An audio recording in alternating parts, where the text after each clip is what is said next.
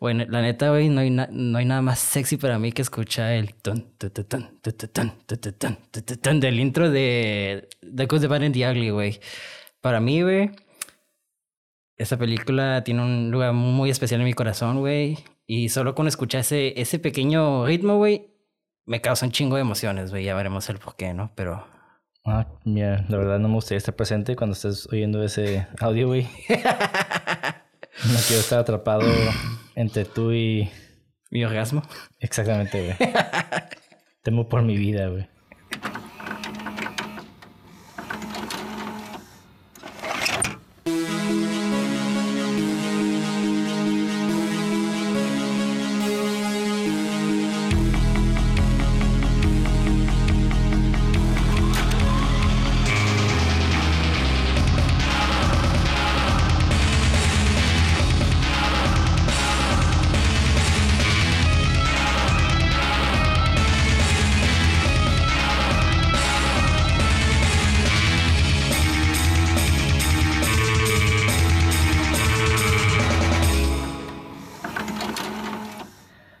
Bienvenidos a Cine666.mpg, el podcast donde en cada episodio su servidor Monty de André dialogará con Mauricio Villa acerca del análisis, crítica y hechos interesantes o pertinentes que envuelven a una producción cinematográfica de género de horror, misterio, ciencia ficción y géneros de carácter fantástico. En pocas palabras, hablaremos de películas que nos gustan y de cosas que tal vez sean relevantes. Si no, no importa.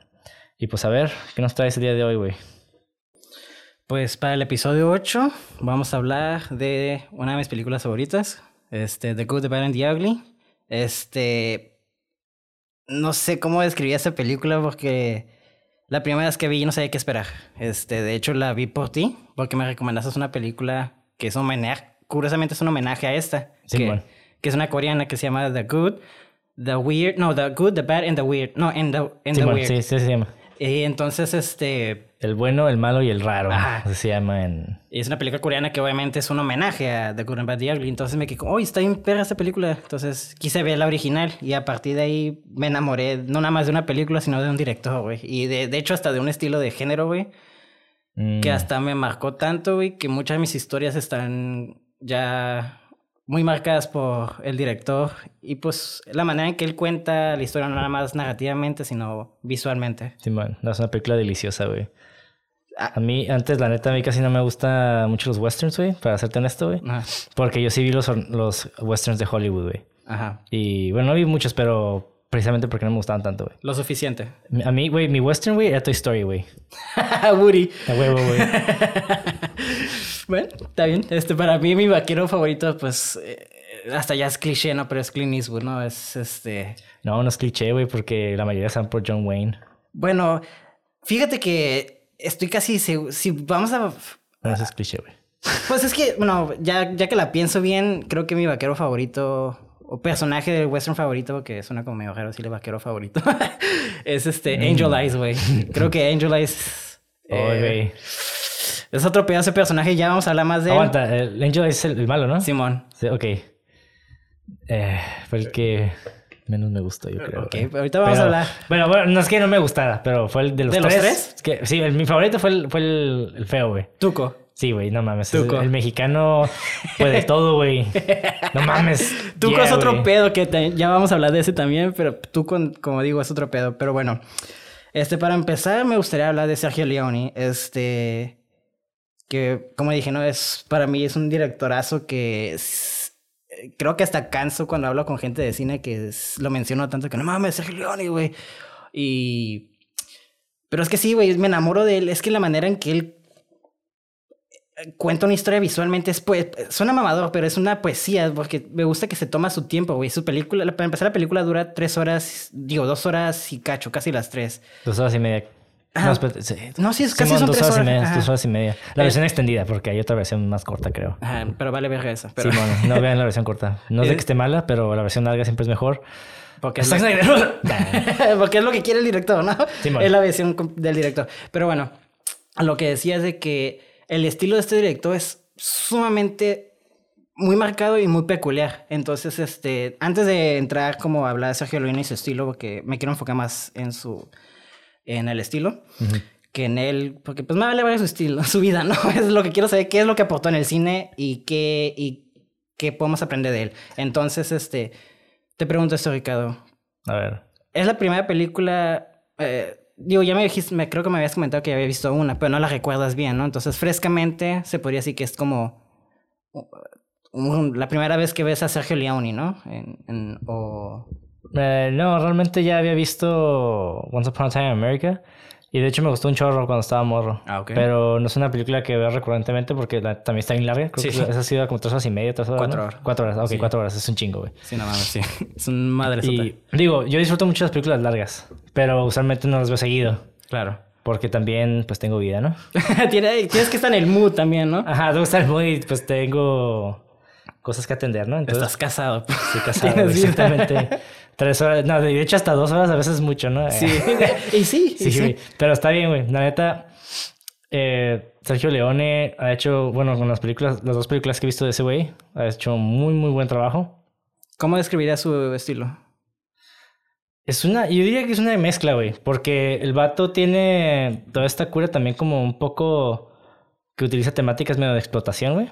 Como que sí trata de la violencia como debe ser, güey. bueno, a, a lo que yo creo que debe ser, güey. O sea, real. Ajá. Ajá. Sí, o sea, la, la violencia no es bonita, entonces ahí como que sí se ve como más...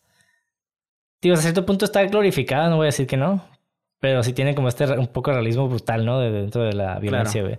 Pero al mismo tiempo el vato pues viene de esta escuela del neorrealismo, ¿no? Entonces vemos que el vato es muy fino, güey, al momento de, de hacer su desarrollo creativo, güey. Fino, cuando dices fino, ¿a qué te refieres?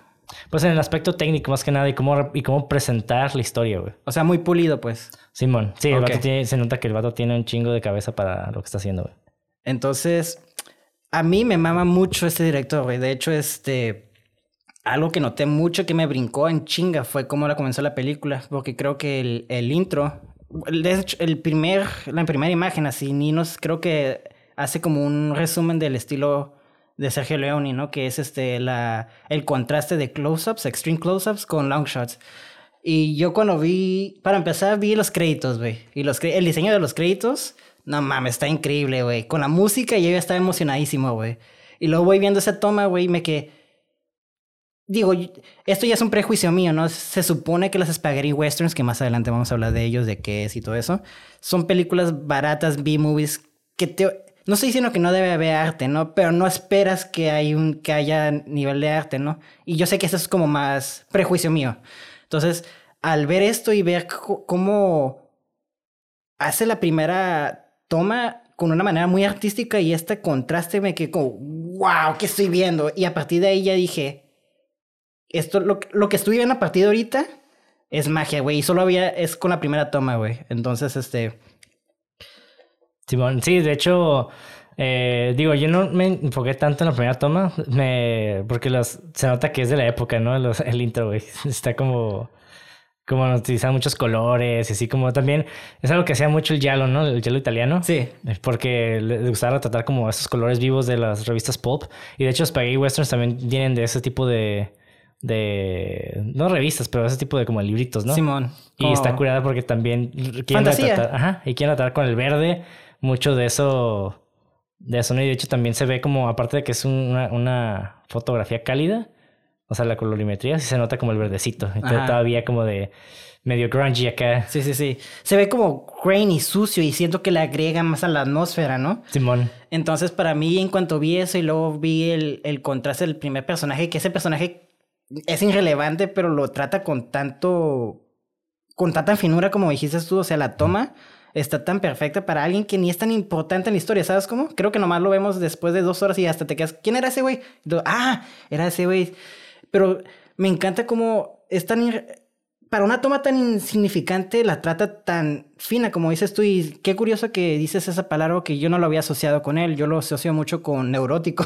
Como que el vato, conociendo, vamos a ver más adelante esa historia, el vato, pues era muy obsesivo, ¿no? Creo que, y, y para ser cineasta debe haber un cierto nivel de obsesivo, ¿no? Entonces, este, se me hace muy curada ver como, este, pues, opiniones diferentes, pero estamos de acuerdo, se podría decir que este vato es una verga, ¿no? Sí, es que de hecho viene de la vieja escuela ese güey también. Claro. O sea, todo es, es muy como muy... by the book, así como muy... Son medio rígidos para poder sacar un proyecto pues relativamente decente, ¿no? Claro. Y a partir de... Inclusive debajo de un presupuesto... Digo, no era bajo presupuesto en teoría. O sea, se le considera bajo presupuesto porque en comparación de películas western de Hollywood era mucho menos. Claro. Pero igual es una feria, ¿no? O sea, tiene una feria, pero le pagaron a Clint Eastwood, entonces... pero Clint Eastwood en ese momento no era una estrella. De hecho, gracias a The Good, The Bad and the Ugly, hizo una estrella. De hecho, el vato nomás era una, un actor de novelas, güey. Oh, yo no sabía eso. Sí, no, no era famosito, güey. o sea, yo sabía que tenía películas antes, pero no sabía que el vato no era famoso. No era... aprendí algo nuevo, güey. No quiero, o sea, fam no quiero, no era la estrella que ahora se conocía. De hecho, gracias a Sergio Lino, el vato se hizo una estrella. Antes el vato creo que nomás hacía novelas y ya estaba grandecito cuando empezó a hacer las películas de, The Trilogy Daughters. yo, quiero, ver una, novela de ese güey. Pues Bruce Willis estuvo en una novela, güey, así te la pongo. Eh, antes, de que, antes de que fuera John McClane, güey, estaba en una novela, Muy buena. Mi mamá la veía. Este, pero bueno. Este, volviendo a Sergio Leone, está súper curada ver que también este vato cómo maneja la atención, güey. Que más adelante vamos a hablar de la atención, pero este para mí es un maestro de la atención, güey, porque este vato puede estirar una escena que realmente en tiempo real es un segundo, lo estira como cinco minutos y te quedas, no mames. E, eso también viene también del neuralismo, güey. Eso, viene de esa escuela también el vato, entonces. Sí, sí, o sea, se nota como... Y está curada de ver cómo el neuralismo... Eh, eh, pues combina el western, ¿no? Y cómo estas dos cosas que no deberían de ser o no deberían funcionar juntas, funcionan, se combinan, se combinan tan bien, ¿no? O sea, para crear como algo más, pues diferente, porque claramente... Sí, ah. sí bueno, los, para los que no sepan, el neorrealismo italiano es una época que viene antes del spaghetti western. Sí, De hecho, proviene después de la Guerra Mundial. Por lo mismo. Por, por lo mismo, porque también se buscaba como retratar la precariedad y el, el, ahora sí que el realismo de lo que estaba viendo la sociedad italiana en el momento. Y usualmente los planos son muy bien cuidados. O sea, de hecho está curada porque igual el realismo a cierto punto era de bajo presupuesto. Se, se grababa siempre en locación. Tenía personajes muy... Eh, no eran actores tampoco. Ajá, no eran actores realmente. También, pero todos tenían como, a pesar de sus virtudes, también tenían como defectos, ¿no? Claro. Y todo eso, eh, había mucho mucha toma, bueno, plano contemplativo. Sí. Y siempre como que alargaba eh, muchas escenas, se alargaba muchas escenas para darle más emoción o más énfasis en lo que le estaba pasando al personaje dentro de él. Entonces, esto es algo que muchos directores aprendieron en Italia y en, futuras producciones se, siguió todavía trabajando. Y sí, pues como dices, una corriente. Ajá, y eso está bien perro porque pues vemos cómo evoluciona toda este, esta academia cinematográfica, ¿no? De, de A otros géneros, o sea, está súper curada que, por ejemplo, cuando hablamos del cine neorrealismo, pues lo asociamos a este arte, ¿no? Pero pues no, nunca pensamos, como estaba mencionando hace rato, está súper curada ver cómo estas dos cosas, el arte, se fusiona con... No estoy diciendo que el western no es algo artístico, ¿no? Pero por lo general se tiene como la perspectiva que ah, es un western, ¿no? Es superhéroes, no puedes hacer como algo súper interesante con ellos. Y Sergio Leone, para mí, llegó a revolucionar no nada más el cine, sino el género de westerns. Porque a partir de. En esa película, para empezar, vemos todo lo que se había establecido en Hollywood, como los clichés, ya se puede. Pues sí, son clichés, ¿no? De que el bueno siempre es bueno, aunque es un outcast, ¿no? Pero siempre tiene como este corazón de oro, ¿no? Y el malo es malo porque es malo. Y siempre va a ganar el bueno porque pues así siempre va a ser, ¿no? Y son personajes que siempre quieren respetar la ley. Pero vemos como llega Sergio León y el vato dice, ¿sabes qué? No hay ningún humano que es perfecto. Los humanos no somos, no somos perfectos, güey. Este, somos inmorales en un mundo inmoral a veces, ¿no? Entonces me gusta mucho cómo representa este estilo, eh, en, eh, eh, el estilo ¿Cómo representa, perdón, cómo representa eh, estas temáticas en esta película? Eh, y por eso digo que para mí esta película se me hace muy humana, güey, porque yo no digo que hay un malo. De hecho, o sea, sí, sí hay un malo, güey, pero realmente el malo no es malo, malo, el bueno no es bueno, bueno, y el, y que vamos adelante, vamos a hablar más del nombre, que es un detalle muy curioso. Sí, de hecho está curado ahorita que mencionaste eso, me, me llama la atención porque yo siento, bueno, de hecho, todos como, o sea, todas las personas son, somos personajes bidimensionales, ¿no? Bueno, más de una dimensión. Claro. Y no, no solo, ajá, como decías, no solamente somos buenos o somos malos, eh, tenemos diferentes, ahora sí que esencias, entre comillas. Y está curada haber retratado esto en el cine, porque refleja ese realismo, ¿no? Y aparte si nos empezamos a, analizar bien como la época del western, O sea, no de cuando se hicieron las películas, sino la época que retrata el western, o sea, los, a principios de 1900, Simón. donde la gente vive básicamente en pinches ranchos y, Simón. y pues son gente de rancho, ¿no? Y todos ahora sí que protegen mucho lo suyo y son... No había ley, bueno, no. se respetaban las leyes, pues en esos tiempos porque Sí, pues, pues, no te cachaban, matabas a un cabrón en medio del desierto y te ibas a la verga ya. Ajá. Entonces, ajá, cada- entonces la gente era como bien, bien fuerte, ¿no? Bien ruda acá. Y está curada porque ves al bueno en, en la película, vemos cómo tiene esta... Todavía tiene estas características de una persona que sobrevive, ¿no? Y que engaña a otros también igual. Claro, o sea, es una persona gris, porque eh, como dijiste tú, somos seres muy complejos, güey. Y pa- para, mi historia tal vez yo sea, en mi vida yo soy el héroe, pero para otra persona yo soy el villano, ¿sabes cómo? Entonces me gusta mucho que el bueno es un bueno dentro de lo malo, ¿sabes cómo? Entonces está súper curada ver eso. Entonces, ya que ahorita empezaste a hablar de los westerns, este, quiero antes de empezar ya a hablar así a desmenuzar bien rico la película, que hay mucho que desmenuzar, me gustaría aclarar las diferencias entre los westerns y los spaghetti westerns. Para ti, eh, Ricardo, ¿qué es un spaghetti western? ¿Me podrías eh, decir la diferencia para ti? Sí, güey, la neta, mira, los westerns son, pro- son productos cinematográficos que vienen de, básicamente, de estudios de Hollywood, ¿no? Y pues de Estados Unidos. Tienen esta visión occidental de, pues, del occidente, básicamente, redundantemente, güey.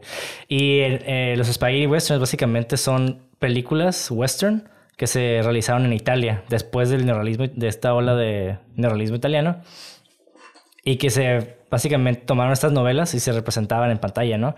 Con bajo presupuesto y aparte eh, hay una, ¿cómo decirlo? Hay una finura, y como ya mencionaba de Sergio Leone, Ujú. sí existe una finura dentro de, de- de esta escuela del, del Spaghetti Western porque, pues como decía, se aprendió mucho del neorrealismo italiano y tenemos a, pues, a directores como Sergio Leone que realmente le dan su, su visión europea, ¿no? A, Ujú. a- bueno, su visión europea en el sentido A un contexto norteamericano. estético. Ajá, También, a un contexto norte- norteamericano. Entonces está bien perro porque vemos como esta delicadeza al, al- al presentar a un personaje por medio de la cámara, a diferencia de, de Estados Unidos. Y también las capas, como mencionábamos, en el Spaghetti Western socialmente es el, el la, eh, más bien, sí es como la... Vaya, todos los personajes dentro de Spaghetti Westerns tienen esta, esta esencia de antihéroe, porque Simón. realmente no son personas heroicas, de hecho son personas que sobreviven, engañan, y, pero a la vez como que tienen algo bueno dentro de ellos. Hacen lo que tienen que hacer para sobrevivir. Exactamente. Que, es lo que hace cualquier persona, güey. Y eso te puede llevar a hacer cosas buenas y malas. Y, Y- cosas feas, que es bien el título. Simón. Y, y de hecho en los westerns es más común ver que el personaje principal es bueno. Claro. Como Ah, que- Exacto, es lo que decía, que son Ajá. siempre clean shave, siempre están bien vestidos, que es una diferencia, una, una, una marca muy, pues muy marcada, valga la redundancia, yo así como tú, güey. Este, o sea, como dices tú, los héroes de las de Estados Unidos, de, de las películas Hollywood, de Western Hollywood, es- siempre son, el americano siempre que es el héroe, güey, porque pues el americano siempre se va a ver como un héroe, güey. Simón, pinche blanquillo acá, güero, que... Claro, Ay, lo puede contra todo, ¿no? Quiero salvar a mi familia con este ganado. Sí, siempre puede. no- por más malos que vayan, por más henchmen que mate, siempre va a salir ganando, ¿sabes cómo? Simón. Entonces, está curada ver cómo esa diferencia está bien marcada en el Spaghetti Western, porque como dices tú, son antihéroes, pero también el villano no nada más es malo. Hay una complejidad, tiene reglas. Entonces, también, y lo curada no nada más es malo por ser malo, como dije, eh, hace las cosas para sobrevivir, pero también tiene su propio código, y eso lo hace súper curado porque porque también te que hasta lo hace ser como más carismático y más poderoso que el que al héroe, ¿no? Entonces te quedas como en este caso yo estaba yo sé que Angel Eyes es un bastardo, pero ay, es bien carismático y quiero que gane. Como que a veces le iba, ¿sabes cómo? No, yo para nada, yo no, yo no empaticé nada con ese personaje. Yo empaticé un chingo con el feo, güey. Yo estoy yo, man. Pero bueno, entonces ahí ya mencionamos como No porque esté feo, ¿eh? es porque es mexicano la verga. Ah, todo deforme, no estoy feo. Pero bueno, entonces este, ya estamos viendo que aquí las diferencias sí son muy marcadas en el sentido de que, para empezar, las producciones de Hollywood pues están muy producidas. Entonces, locura para mí lo que me atrapó mucho eh, de los spaghetti western es la atmósfera. Porque es como todo está, no está pulido en el sentido de que todo está sucio, todo está en locación, como dices tú, de estar prestando esos elementos del neorre- neorre- neorealismo. Entonces, este, está curada ver cómo estos elementos que para Hollywood lo hace ser inferior, lo hace ser más artístico y más real que está chistoso que Hollywood, no, que por más producido que esté, lo, lo sobreproducido lo hace sentir falso. Entonces está súper chistoso ver cómo esas películas eran consideradas inferiores, pero hasta cierto punto están, son más artísticas, ¿no?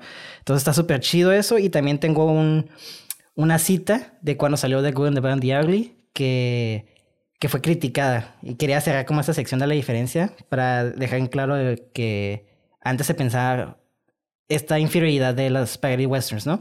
Que LA Times dijo, la película se debía, se debió, se debió haber llamado El malo, el aburrido y el interminable. o sea... Pues y- también, güey. Digo, se vale, pero pues no sé qué película vio. Que yo, yo no vi esto, pero te digo, cada quien tiene... Cada quien tiene su propia experiencia eh, cuando claro. claro. güey. Pero bueno, Pero, güey, ahorita que sea una comparación de westerns y spaghetti westerns, yo tengo una cita para ti, güey. Va. Sacada de mi culo, güey. Guacha, güey. Ya me está gustando Un, entonces. west- un western, güey, es un subway, güey. Mientras que un spaghetti western es una torta asada con todo, güey. Esa está más rica la torta asada con A todo. huevo, güey. Pelada, güey. Más baratita, pero más chukis, güey. Más rica, güey.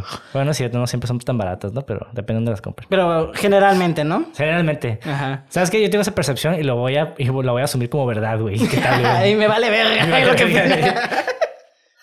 sí, güey. Pero bueno, entonces ya vamos a entrar a lo que más quiero hablar, que es el análisis del guion. Y yo al principio, la primera vez que la vi, dije, ah, es una western, no hay mucho que este, analizar. Y, oh sorpresa, cuando empiezo a hacer la investigación, hay un chingo que, que analizar y la voy viendo otra vez con estos ojos como educados y me quedo como, oh my god. A ver, muéstrame la luz, güey. Entonces, primero quiero empezar con el título, ¿no? Ya en medio lo aclaramos en el comienzo, donde desde el título, vam- vamos a hablarlo, el título original, porque cada vez que se traduce algo, por más, por más, por la traducción, por más buena que sea, siempre se va a perder un cierto nivel de información. Entonces, este, en italiano la película se llama Il bueno, il bruto, il cavan, cavino, creo que se llama, no sé cómo pronunciarlo, pero el malo, ¿no? Ajá.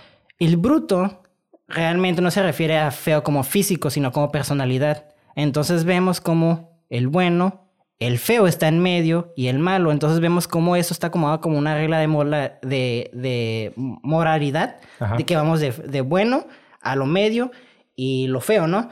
Entonces está súper curada, a lo, a lo malo. Y está súper curada ver cómo estos roles, estos títulos están explorados en la película. Entonces, y me gustaría empezar con, eh, con la introducción de cada personaje, porque creo que es uno de los mejores intros de cada personaje en la historia, güey. Se me hacen bien curadillas, güey. Están bien vergas, güey. Son clásicos. Están medio chisis con el... "Ah", Cada vez que el Sí, freeze frame. El freeze frame, sí, Pero está bien vergas, sí le agrega algo, güey. Sí, yo sí siento que sí le agrega un, un feeling, güey. Pero ¿cuál- de esas tres introducciones, ¿cuál fue el que más te gustó, güey? Uf. Una muy buena pregunta, güey. Yo creo que sería el malo, güey. Sí, güey. La neta de introducción creo que el malo. Porque el feo está como bien de la nada. Me gustó porque me dio risa, güey. Porque está bien random, como él. Ajá, está bien random como ese güey. Y el bueno como que... Ya, ya lo ves venir como que muy pelada, ¿no? De que así lo van a presentar, es el bueno. Es el único que queda, ¿no? Ajá. Pero el malo fue como... co- No sé, güey. Como que ves que este güey se, se mueve bajo estos...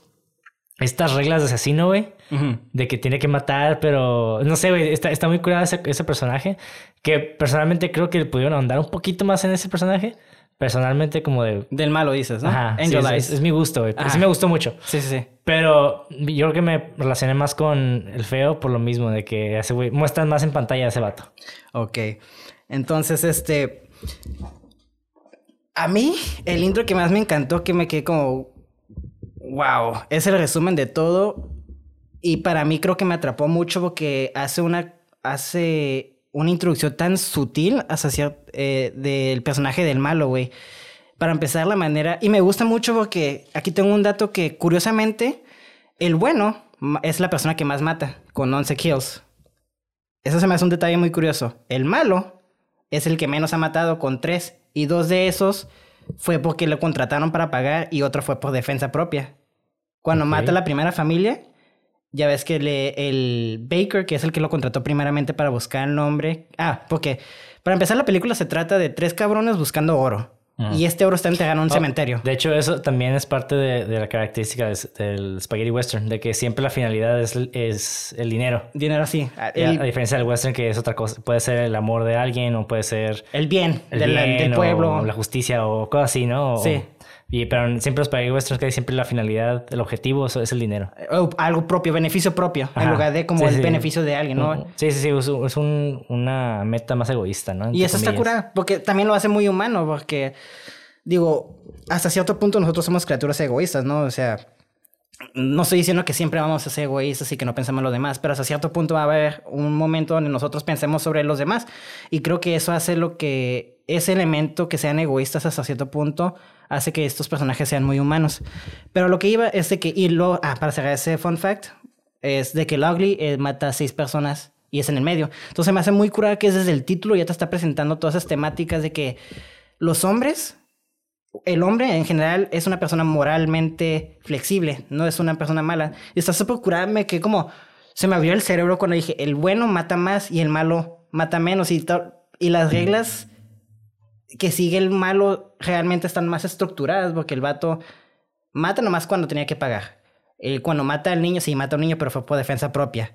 Luego, este, cuando pudo matar a Tuco, pero lo manda a una prisión. Bueno, eh, no sé si en defensa propia, no sé si el vato tenía un arma el niño. Sí, no, sí salió con una. Ah, ok. Salió con una shotgun. Y el vato nomás, pum, órale, en chinga. Y Sí, entonces, este. Bueno, otra cosa. En la Ajá. diégesis de la película no podemos asumir que el vato nada más mató a esas personas. O sea, quién No, sabe claro. cuántas, cuántas cientos de personas ha matado al vato. Claro, antes. claro, y sabemos que no es una buena persona porque más adelante es revelado que el vato es un sargento y tortura a los... A los... Simón. Pero se me hace muy curada que el vato sí tiene un código y, y son códigos que nunca lo menciona, pero son cosas muy sutiles. Y al final también eso es algo que va muy asociado con el título de que ya es que al final en el duelo, que para mí son los, los 30 minutos más intensos de mi vida, porque fueron como tres clímax seguidos. y me quedé, no manches, güey. Pero bueno, adelántame un poquito. Me gustó mucho que cuando se hacen los close-ups de los zooms y ves los ojos, te, te pone el. te resume los personajes a una perfección. Porque una, vemos a Clint Eastwood, que es el bueno, no parpadea. Está frío. Y una persona que no teme, una persona buena que no teme, siempre va a estar chill. Y vemos a Blue Eyes cuando está volteando. Blue Eyes es el malo, ¿no? Ajá, Blue Eyes. Y se me hace también curada que tiene un nombre, Angel Eyes, perdón. O sea, Ah, Angel Simón, y un- es malo, ¿sabes cómo? Bien contrastante. Sí, me Ajá. mama eso. Y también los ojos. Los tiene, de hecho, es una característica de Sergio Leone. Pero bueno, este.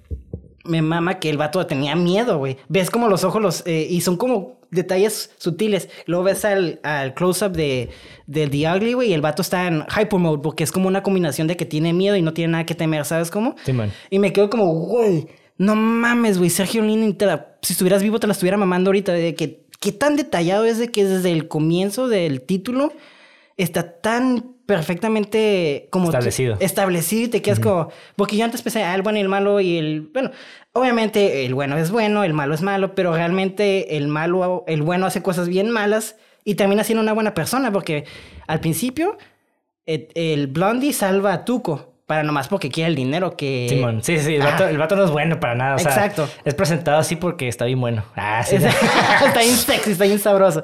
Pero en el transcurso de la Sí. película el vato se va haciendo bueno. Y son cambios muy sutiles porque luego dice, cuando hay una guerra, dice, tantas vidas muertas. Y luego al final perdona a Tuco y no lo cuelga. Y a Angel Eyes cuando le dispara, le dispara otra vez cuando Angel Eyes le apunta. Simón. Y me quedé como, güey, no mames. Sí, se volvió como, como que lo estaba perdonando, ¿no? Sí, sí. Simón. Entonces me quedé como, son esos cambios tan sutiles de Sergio Leone que me quedé, porque yo, yo al principio yo sentía que The Good era el que menos tenía desarrollo, pero creo que es el que, uno de los que más tiene desarrollo, Ujú. pero muy sutil junto con Angel Eyes. Tú, cosa que, como tú dices, es el corazón de la película, en mi Sí, opinión. ese, ese, ese- para mí es el principal, güey. Eh, por eso lo estoy dejando al final. Ajá, ok, muy bien. Eh, Porque Te estoy yendo. felicito. Ah, da- Angel Eyes es el más misterioso porque es el malo y es el que menos usan y estoy de acuerdo contigo. De hecho, me, hasta me hubiera encantado ver como un spin-off de él, ¿sabes? Cómo? Simón, sí, es que yo creo que es un personaje muy rico que yo lo compararía con el... el- Jerry, diseñado ambiguamente. No, no, no, hablando de Tarantino en, Ah. en Inglourious Basterds. Ajá. Casi, casi como el, ale- el alemán, güey. Ah, sí, sí, sí, lo deja como misterioso, pues por diseño. Ajá, porque ese güey eh, es un personaje que muy rico, ¿no? También, y Sí. es malo también. Entonces, ah, hay como tanto que explorar dentro de, de ese aspecto de moralidad, ¿no? Porque puede que el vato, cómo, cómo inició, cómo se empezó a hacer, cómo se hizo villano, ¿no? ¿Cómo se hizo malo? Ah, por ejemplo, con Tuco sí vemos eso, ¿no? Como que fue por necesidad, tuvo que ir a su familia, partió caminos con este güey. Con su hermano Ajá, también. porque él, él jamás podría haber sido hombre de Dios, ¿no? Como él dijo. Claro. Y está curada porque es algo que él admite, ¿no? Y, y o Se sea, no, saben, no saben que justifica su, su maldad con, oh, no, es que yo soy bueno porque lo hago por esto. O sea, el vato sabía que era malo, sabía que le estaba cagando, pero... Saben lo que son los personajes. Exactamente, güey. Y eso, y eso, cuando, y para mí como guionista es sumamente importante porque es súper frustrante cuando estás viendo una película y el, y el, y el personaje no admite sus... Digo, eh, eh, es importante que el personaje no admita sus errores, pero en un momento tienes, el personaje tiene que ser... Y también no es, forzo- no es un cambio necesario, ¿no? No hay, no hay reglas en cine, es lo que me mama de cine. Hay normas, hay guías. Pero no hay reglas como en medicina de que tienes que hacer esto a huevo, si no vas a cagarla. En cine realmente... Se muere el cabrón. no, exacto, ¿sabes cómo realmente Sí, lo peor que puede pasar en cine es que haces una mierda? Y, está, y de eso hasta inclusive puedes aprender. Entonces, este... Eh, es que también varía mucho, ¿no? Como eh, The Night of the Living Dead, la primerita, ah, fue súper criticada en mal pedo, güey, en, est- en Estados Unidos cuando salió, güey. Y después, y en Francia, no, y en Francia fue como que la lavaron. Entonces, tenemos como estas dos partes de que porque uno no siguió los estándares del cine, como que eh, pues fue perjudicada, pero también por no seguir los estándares del cine también fue elogiada. Y está curada ver. Y tiene mucho sentido porque Francia es, una, es un país de cine que siempre ha rompido estas reglas. Eh, roto, perdón. Este, Sí, ha roto estas reglas, ¿no? Entonces está curada que, obviamente, pues Francia va a aceptar una película que, pues, que rompe esas reglas, ¿no? Sí, y. Estados Unidos, pues se conoce ser un sistema, pues tenía un sistema de cine muy rígido, pues, o sea, muy estructurado, pues. Entonces, obviamente no iban a querer algo que rompiera las reglas. Pero, pues, esta película rompe las reglas y está curada ver cómo alguien de Europa tuvo que examinar este un aspecto cultural americano y crea esta como nueva moralidad, ¿no? Porque muchas de las westerns, de hecho es un elemento muy importante de las westerns que toman en time period, el tiempo donde toman Simón, en la época. en la época es en la guerra civil o cerca de la guerra civil, pero nunca está en la guerra civil las películas, ¿sabes cómo? Son mencionadas, pero The Good, The Bad and The Ugly es la Ah. única película La que la involucra y toma parte de la historia. Y para mí eso está súper curado porque eso justifica el cambio de los personajes, el por qué ellos son así. Entonces, como tú dices, yo dije, más bien, yo quiero ver un spin-off de, de eh, Angel Eyes para saber cómo estamos así, por qué está así. Pero realmente ya tenemos la respuesta porque el mundo que está así, el mundo en el que ellos viven actualmente en este universo, hace que gente como ellos thrive y por eso ninguno, quote unquote, es bueno. Es bueno, el bueno es bueno dentro de la mierda, ¿sabes cómo? Simón. Entonces, Sí, y de hecho está cool porque sí hay películas de la, de la guerra civil, pero lo que, ajá, lo que Los.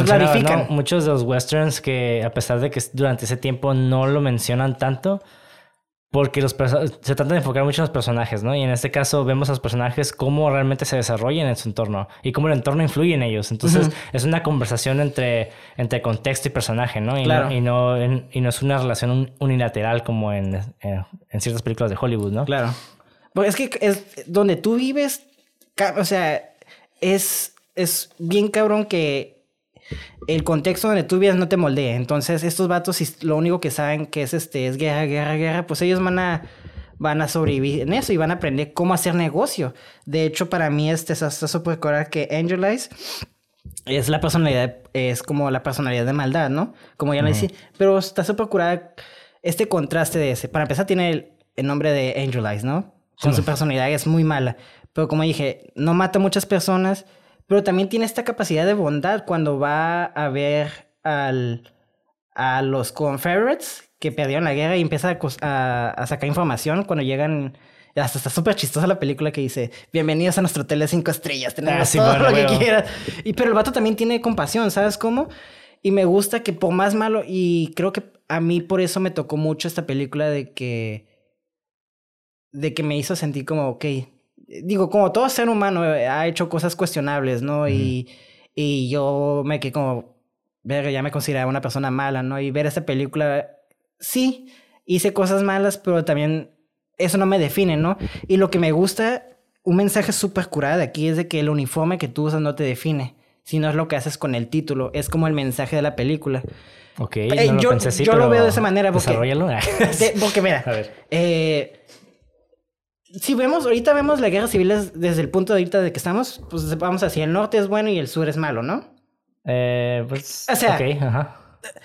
En, o sea, en términos muy generales, obviamente, mm, yo sé que había Abraham Lincoln Sí, sí, históricamente se supone que el norte de los buenos. y Claro, el sur- o- sí, aunque todo fue un movimiento político, ¿sabes Sí, cómo? sí, sí, fue pura Pero- pinche conveniencia, pero ajá. Claro, o sea, por eso digo, entre comillas, el norte es considerado el bueno porque pues no queremos esclavos y el sur quieren esclavos. Ya con eso, pues, la ideología es del norte es mejor que la del sur, independientemente de por qué se haya hecho eso, ¿no? Está curada ver, disculpen, cómo esa ideología de la guerra este, no define a los personajes, porque vemos como los Confederates, que unquote, son malos, también están, están siendo torturados por los Yankees. ¿Sabes cómo? Y vemos cómo estos personajes se disfrazan de Yankees y de Confederates y siguen siendo ellos, ¿sabes cómo? Entonces, se es como, no estoy diciendo que... Pues sí, sí, creo que sí la película lo dice claramente, ¿no? De que el título no te define. Porque, por ejemplo, como a lo que digo, ¿no? Blondie va de ser una persona culera, porque nada más está usando tuco para sacar dinero, lo traiciona varias veces, lo deja morir en el desierto, o sea, se pasa de culero el puto. Todos, Ah, sí, sí, todos sí, se pasan de todos, todos, todos, sí. Pero Tuco nomás se quiere vengar. Es lo que me mama de Tuco, que también Tuco es... De hecho, le advirtió, le dijo. No me traiciones, puto, porque esto Ajá, va a pasar. Exactamente. Y como el pinche buen mexicano cumplió su palabra, güey, huevo. Pero bueno, está súper curada ver como el título de, de Blondie es The Good, ¿no? Y empieza Bueno. como malo y al final termina como realmente se ganó el título, ¿sabes cómo? Como todas esas personas haciendo lo que hacen se ganan este título. Entonces se me hace muy cura que el uniforme siempre lo están cambiando en la película, ¿sabes cómo? Eh, a veces se disfrazan de yankees, a veces son prisioneros yankees, a veces hasta se meten al ejército yankees, ¿sabes cómo? A ellos no les interesa como esto, pero está cura que la película yo creo que te está transmitiendo este mensaje de que realmente el uniforme no es lo que te define, sino el título y lo que hagas, tus acciones. Y a mí, yo me quedé como, wow, porque está pasando, como dije, no tenía, Ujú. me consideraba como una persona mala y me quedé, ok. Sí, bueno. Está cura que una, una película western te haga este, sentir pues estas como experiencias y ya sé que suena muy mamador y Sí. siempre digo, Bueno. el cine es magia, pero es que realmente está increíble, güey, que Sí, vaya. bueno, yo lo percibí diferente. Yo siento como que vemos esto, es- porque Estados Unidos, como ya mencioné en el capítulo anterior, es un país muy polarizado, ¿no? Pero aquí muestran como este espectro de, de, de no de moralidad, pero vemos este espectro de, de ideologías políticas, ¿no? Y, y en el caso de, de Clint Eastwood es alguien que para sobrevivir tiene que ir, bueno, a los dos, a también el feo, ¿no? Sí. eh, tienen que ir eh, de un lado para otro, ¿no? Para sobrevivir, no nomás se quedan en uno, porque realmente son antihéroes y eso es lo que significa ser un antihéroe, que no es ni malo ni bueno y están ahí en medio, ¿no? Y, Claro. Y tratan, solamente ellos tratan de vivir sus propias vidas, ¿no? En un punto se involucran, pero Son flexibles. realmente- Ajá, pero eh, aquí vemos que ellos tienen una misión y no tiene nada que ver con el contexto en el que están trabajando. Sin embargo, el contexto influye en ellos y eso es algo que está muy chingón. Sí, y de hecho, ya hablamos mucho de, de Angel Eyes, o creo yo, y de Blondie. Ahora creo que vamos a hablar del corazón de la película, que es Tuco, güey. Que para mí Tuco... Uf, yeah. Y tengo un fun fact aquí que lo voy a mencionar una vez. Cosa curiosa que mucho, eh, pues cuando vemos The Good and the Bad the Ugly, Clint Eastwood, Clint Eastwood, Clint Eastwood es la estrella, ¿no? Porque Sí, ese, eh, pero Tuco es el que tiene más screen time. Eh, De que hecho, ajá, Y exactamente. está súper curada. Y para mí, como dices tú, es el personaje principal, es el que mejor se ha desarrollado, es el que más eh, range de emociones tiene. Vas desde estar emputadísimo hasta triste, hasta loco, o sea, pasa por una gama de emociones, ¿no? Y no nada más como Angel Eyes, que siempre es malo, carismático, pero siempre es malo, o, o Blue, o Blondie, que es bueno, carismático, pero como frío, ¿sabes? Como ese es como, tiene varias emociones y está súper curada. Y eso va con la personalidad de la temática, ¿no? De que es el medio, entonces el medio no, ni es tan frío ni es tan bueno, pero... Y siento que es la personalidad de Tuco abarca mucho. Entonces, me mama mucho Tuco, güey. Entonces te pregunto a ti, ¿por qué? Para empezar, ¿qué fue lo que te atrapó de Tuco, güey? Porque habla español, güey. ok. Hay unas partes que dice, hijo de puta, acá, está chistoso, güey. sí, güey. Pero el vato está bien chingón porque Es una, digo, y así es como percibir el personaje, ¿no? Eh, El güey tuvo una vida difícil, tuvo que salir y el vato empezó a vivir sus propios medios, ¿no? Y Ujú. pues eh, engañando a la gente y la fregada. Y hizo, hizo trato con Clint Eastwood para, para seguir sobreviviendo. Obviamente el vato bien, bien gandalla. Ya tenía sus... pues, sí. Pero, pero fíjate que algo que yo noté es de que el güey sí estaba confiando en Clint Eastwood, güey. O sea, el vato confiaba tanto en ese güey que le confiaba su vida, si te pones a pensar. Sí. Mientras Clint Eastwood como que... No, él no confiaba en nadie. No ¿no? confía- ese güey no confía en nadie y está chistoso porque vemos a Tugo como esta... Es más como emocional en el sentido de que es, es- es más fiel a sus emociones. Sí. Entonces ese güey como que ya está confiando en ese vato, lo engaña y hasta, hasta te sientes mal por ese güey como que hijo de puta, güey. Pinche, a pesar de que Clint es el bueno, entre comillas. Es un hijo de puta, güey. Ajá, y te quedas como que no mames. Y yo, yo, yo estaba votando por el pinche mexicano. Güey, no mames, quiero que llegues al puto pueblo, güey. Consigas eh, un arma y después regresas y vayas a perseguirlo. Y es lo que hizo, ¿no? Pero también como que también te pone los pies en la tierra de, ok, este güey es buena onda y todo, pero también Es un hijo de puta, Es un hijo de puta también. O sea, Porque cuando... este güey. Porque está súper chistoso porque dije, no, no mames, está traicionando a Tuco, ¿por qué haces eso, güey? Pero luego cuando van a colgar Tuco, le mencionan todos los crímenes que ha hecho y no mames, eso es un sí. o sea... Pero está curada que la película te hace sentir como esta emoción por alguien tan culero, güey. Y está súper curada que... Por eso me mama mucho este director, güey, la magia que tuvo de, de hacer estos personajes, sentirlos... No quiero decir reales, porque sí, obviamente hay un cierto Nah, sí, over sí, sí, stylish. sí, Yo sí sentí que estaban eh, bastante reales. Sí, güey. se sienten reales, pero obviamente no van a existir. No, no son personajes que van a existir. O sea, dentro del universo que nos presenta, son muy reales, güey. Y eso es lo que me mamó, porque la película está como muy. Tiene mucho estilo, pero también tiene muchos momentos callados. Y de hecho, el diálogo es muy poco, güey. Y me gusta que la película deja respirar esos momentos. O sea, hay momentos. De hecho, la película o sea, es muy cómica. Yo no sabía que iba a ser tan chistosa, güey. Sí, güey, es que la, la misma situación te da risa, ¿no? De hecho, no sé por qué me acordé, güey, cuando me fui de mochilazo una vez, me atendió eh, este este güey de Inglaterra, ¿no? Y estaba cotorreando con ese vato, o sea, un señor, güey. Ah. Y, el, y no sé por qué surgió todo este pedo de, de Trump y la, y la barda y no sé qué. Ay, ay, ay. Y pero me dijo algo bien chistoso y me dijo, es que, güey, la neta los gringos les tienen envidia, güey. Y yo, pedí- y yo como que, ¿por qué, no?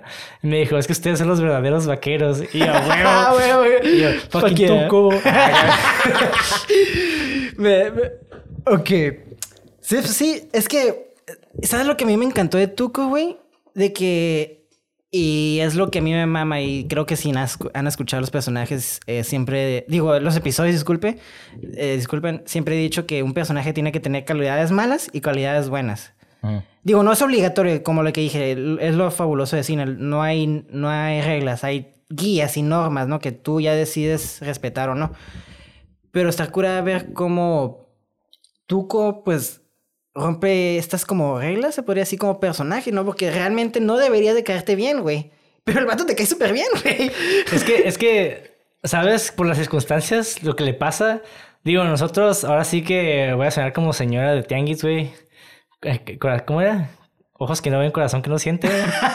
o sea, realmente no vemos todo lo malo que hizo. Nada más vemos que el vato estaba haciendo Pues algo, sí. algo curada con su compa y su compa lo traiciona y como que eso nos salió, güey. No mames, que- ¿por qué le haces eso? Sí, güey. Ya ni en Attack on Titan cuando traiciona él. Ah, acá vi pinche Uf. taco, ¿no? no, pero ya este... Eso es otro pedo, ¿eh? Pero no, no, no vamos a hablar de Attack on Titan, lo siento, muchachos. Pero, pero a lo que decía, me gusta mucho que sí. Ya sabemos que Tuco es un hijo de puta. El Sí, vato ha violado, ha robado, ha hecho eso. Pero el vato es sumamente inteligente, ¿no? Cuando eh, Tuco está cazando a Blondie, me mama que el vato está eh, fumando los cigarros viejitos que está dejando Blondie para saber si está cerca o no. Ajá. Y lo, lo fuma tres veces y en el tercero lo fuma y sale un mito, güey. Y el vato nomás sonríe, güey.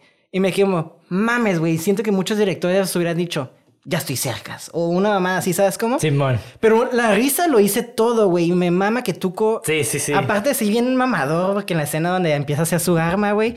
El vato es bien panchero. El vato está haciendo su arma, güey. Está escuchando. Realmente el vato no sabe qué chingados está haciendo. Que ese es otro fun fact. Sí, pues sí, evitan los diálogos sobre explicativos, ¿no? Claro. Como que, o sea, está curada porque sabes que está solo y no tiene caso que diga nada, ¿no? No Claro. como pinche Justice League con este güey, el pendejo, el Stephen Wolf, la primera película, no mames.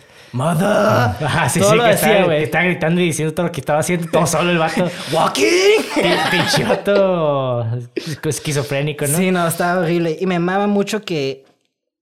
aunque Tuco es un personaje que habla por querer necesidad de hablar, porque es una persona muy sola y, y es muy panchero para sobrecompensar esa soledad, me mama eso, güey. Me mama que vemos como esa fragilidad de Tuco, güey.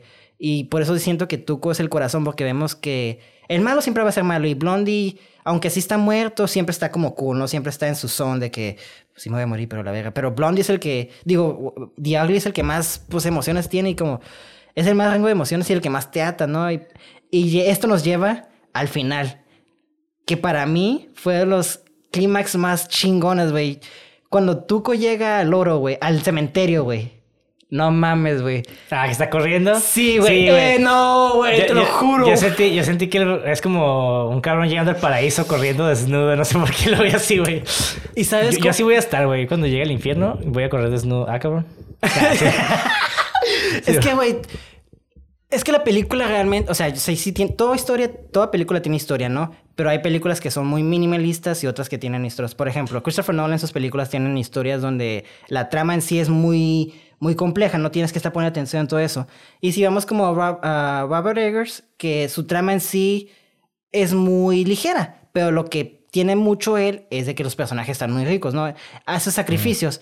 Y lo que me gusta de Sergio Leone es de que hace como lo mismo que Robert, Robert Eggers sacrifica un chingo de historia porque realmente la historia son tres cabrones buscando oro. Y, pero lo que, lo que lo hace la trama, la, el journey, es como estos tres personajes empiezan a interactuar. Y... De hecho, yo, me iría más como por el, el, lo que se le llama el relato encontrado, güey. Eso, eso se le llama cuando las historias empiezan a conectar. Ajá, eh, como que evoluciona circunstancialmente, ¿no? En el caso, casi casi como los episodios de Los Simpsons, güey. Que realmente empieza como una y después termina otra cosa. Y es algo, a pesar de que los Spaghetti Westerns manejan todo este concepto de, tener el dinero, al principio esos güeyes, digo, nunca se va de ahí, de hecho lo maneja muy bien. Al principio vemos como estos güeyes eh, embaucando a gente, bueno, a los sheriffs y eso para conseguir feria.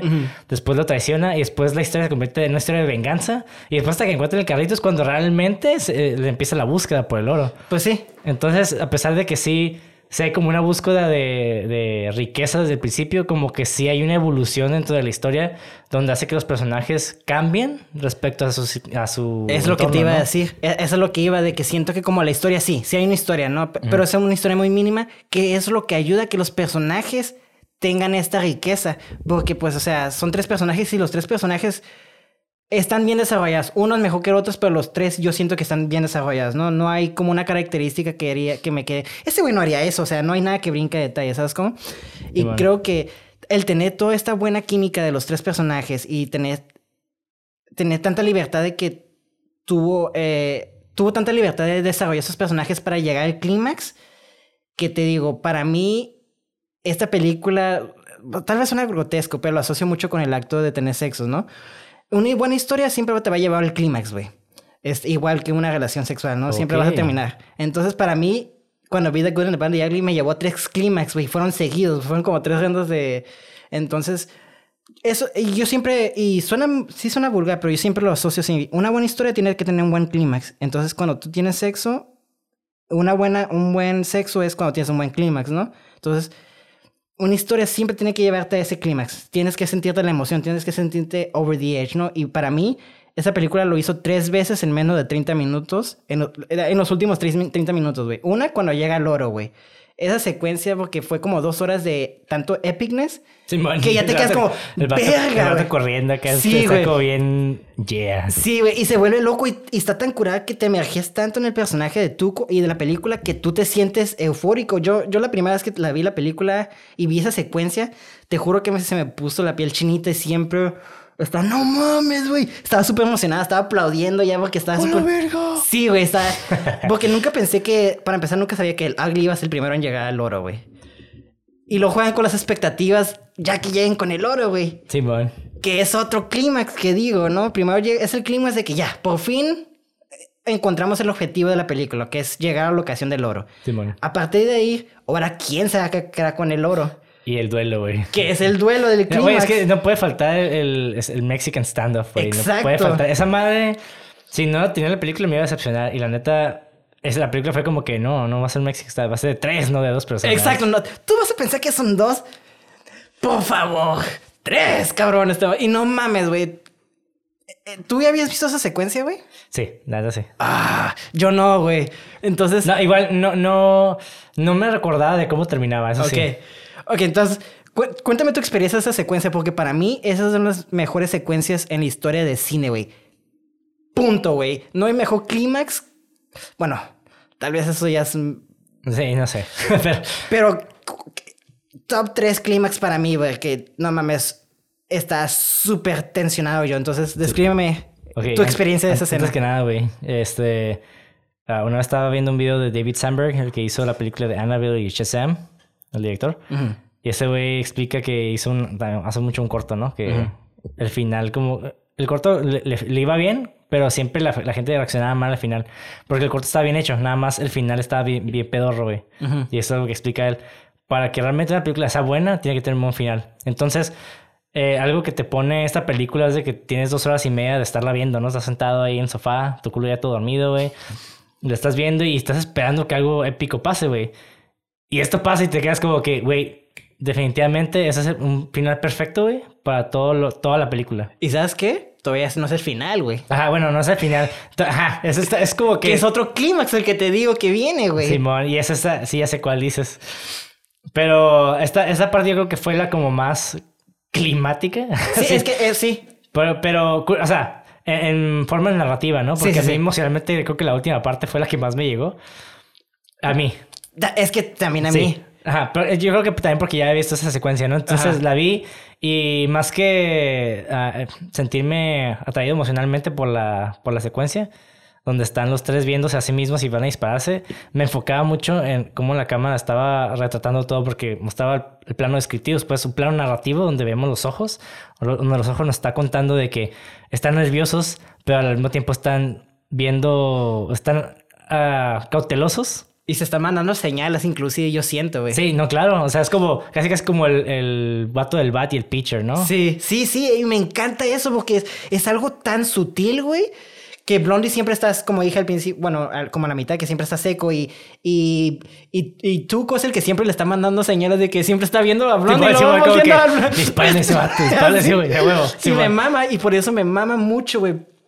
Digo, continúa, no sé si ya terminaste de... No, sí, no, de hecho está curada porque re- realmente retratan cómo son los personajes.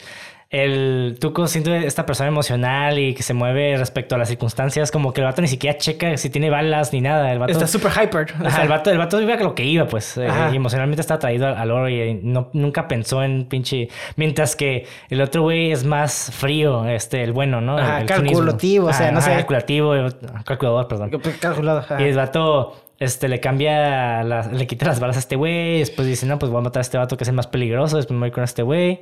Y inclusive hasta le da la oportunidad, ¿no? De, de- Simón. Que está curada ver cómo un cambio tan sutil, porque yo la primera vez que lo vi, porque no lo mató así nomás, pero ya cuando lo veo tres, cuatro, cinco veces, ya estoy viendo los cambios sutiles de, de Blondie y me que, ah, le dio la oportunidad de quedar vivo, o sea, le disparó a herir. Ujú. Pero, ¿ya terminaste? O... No, sí, sí, sí. Dale. Yo, la neta, yo no había visto, nunca había visto esa película, güey. Es la primera, yo la primera vez que la vi, nunca la había visto previamente en el Mm. sentido de que no conocía nada. O sea, he visto Stills y obviamente cuando una película es famosa, es difícil no ver cosas de esa película, ¿no? Entonces yo ya había visto ese, el, el famoso eh, screenshot o still de ellos en el círculo, güey. Este, los tres separados, el Mexican standoff, güey. Y yo para mí fue una experiencia tan hermosa porque te digo, e- empecé a experimentar esos tres clímax sin saber qué iba a pasar, ¿sabes cómo? Sí. Ah, sorry, ah, Ajá. te interrumpo. Es No. que, de hecho, me gustó cómo manejaron el, el Mexican standoff. Porque usualmente en muchos eh, westerns lo que hacen es, oh, sí, personas de honor y vamos a tener esto. Y si te mueres, no, aquí era porque no había otra opción. Era como que, ok, ustedes. ¿Ahora qué? Ajá, yo tengo la respuesta, ustedes dos van a ir contra mí si no se las doy. Y les tengo que dar la oportunidad de que pase algo, pero el vato ya está, ya, ya ha planeado eso. Ya está- era una jugada. Entonces, entiendes perfectamente, ya después de verlo, por qué se hace. Está ese- muy tan... Ajá, porque se hace ese stand-up en primer lugar, ¿no? Ajá. Y no se siente como de que Porque para, para nada ninguno es honorable. Exacto. Y, y Clint Eastwood no era de que, ah, les voy a dar la oportunidad también para que... No, o sea, el, No, el vato, vato. el vato estaba buscando sobrevivir y llevarse la feria. Era plan con maña. Ella plan con maña, exactamente. Y porque sabía que el otro güey tenía las balas. Y sabía que este cabrón, si, si no hacía eso, eh, este güey sí iba a ir contra él porque era como el más peligroso, entre comillas, Ajá. El único que se tenía, el, el único riesgo aquí sería Angel Eyes. ¿no? Ajá. Entonces, básicamente ve- vemos cómo Blondie crea esta situación de control a su favor, ¿sabes cómo? Simón. Sí, y está bien perro porque... Es raked. Porque lo que, lo que está haciendo en esa escena es de que, ok, el villano va a estar, va a estar, este, enfocándose en nosotros dos. En los dos, entonces... Y yo nomás en eso, eso le, le, le da como esa, esa chispa de, de duda, ¿no? Y lo que lo va a hacer fallar. Sí. En, en cuanto a mí, o sea, hablando como Blondie, Ajá. yo nomás tengo que concentrarme en ese güey. Cuando diga pum, le disparo a este cabrón. Y ya. Y no me tengo que preocupar por el otro güey. Porque yo sé que el otro güey, a pesar de que es mi compa, tampoco tiene balas. Pero me aseguro de que no me va a disparar porque no confío en nadie. Exacto. Y, y, ajá, y entonces todo está de acuerdo al personaje. Y eso es algo como que yo siento que no muchas películas logran en el clímax. O sea, Ajá. como en Suicide Squad. Esa madre está Es que- culerísima, súper forzada. El tercer acto, para empezar, es lo más difícil de escribir. Simón, de Porque hecho. es la conclusión. Sí. Y, y cuando una película se acaba, lo que la audiencia recuerda es el final. De- ajá, de hecho. Entonces, sí, y la gente se va a recordar. Puedas tener el acto más vergas, el primer acto, el, tercer- el segundo acto van a estar bien chingones, güey. Pero si tu tercer acto es una mierda, trágicamente la gente va a pensar más en el tercer acto, porque es lo último que ve. Pero para mí, este tercer acto, el final de ese tercer acto, pues sí, todo desde que llega al, al cementerio sería el tercer acto, ¿no? El comienzo del tercer acto se podría decir. Mm, sí, yo diría que empieza cuando destruyen el puente, güey. Ah, ah, cercas. Porque El- de cierta manera, eso es como. ya no hay el- vuelta atrás. Ajá. No, no, de hecho desde antes, ¿no? De que se van, pero, pero yo creo que esa parte muestra como el. Una especie de. Después de. de- del clímax, hay como. Perdón, antes del clímax hay como un anticlímax. Ajá. Sí, ¿no? Ya me hice bolas, pero sí más. Sí, sí, sí. Entonces tenemos esta, este periodo donde tienen que llegar a lo... Pero ese caminito ya, ya forma parte del tercer acto. Ajá. Es como yo lo veo. Ok. Y, y sí, de hecho hay tres secuencias. Pero está, está, está curada porque lo que muchas películas hacen, o sea, ya viendo el viaje del héroe, Ujú. tenemos el clímax antes, de, de hecho mucho antes del tercer acto. El midpoint, ¿no? Que sería como el medio, que es no, como... no, no, de hecho sería como el... mm, no sé si la película dura dos horas, yo diría que hora y media. Ok. Ahí sería como el clímax. Ajá. Entonces aquí tenemos ah, eh, que, que el tercer acto realmente no es regresar a la normalidad, sino es continuar con Escalarlo. a escalarlo. Ajá. Entonces eh, esa es como que yo es la pequeña diferencia que haría con el viaje del héroe, donde el héroe en el viaje valga la redundancia, el viaje héroe en el tercer acto regresa a su realidad, regresa a su Aquí no regresa. Y aquí no regresa, aquí de hecho continúa. De- bueno, Reino regresa, pero ya al final, final, Final, final. fin- sí, sí, sí. Ajá. Pero bueno, yo te lo juro, cuando vi la... En cuanto llegué al cementerio, dije, se me puso la piel chinita.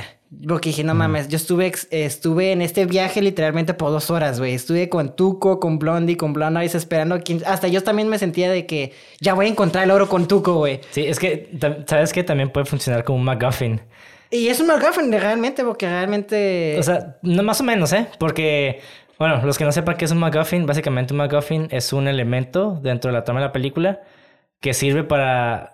Impulsar la historia. Ajá, que existe para que las- la historia siga y a veces ni siquiera importa tanto. Exacto, por ejemplo, en Guardians of the Galaxy, la primera, los Stones, los Infinity Stones son MacGuffins para cada película que se trata de Sí. una gema. Porque realmente no es como que obtienen las gemas de todas ni nada. Entonces, Es lo que impulsa la historia. Ajá, Por es lo eso que digo que la historia, el, exactamente. la- el- el oro realmente sí es como un cierto tipo de MacGuffin. Sí. Porque es lo que impulsa la historia sí, pero realmente de los aquí- tres. Sí, pero realmente aquí sí hay un release, aquí sí lo logran obtener, ¿no? Sí. A diferencia, por ejemplo, del, el alcohol maltés. Ajá.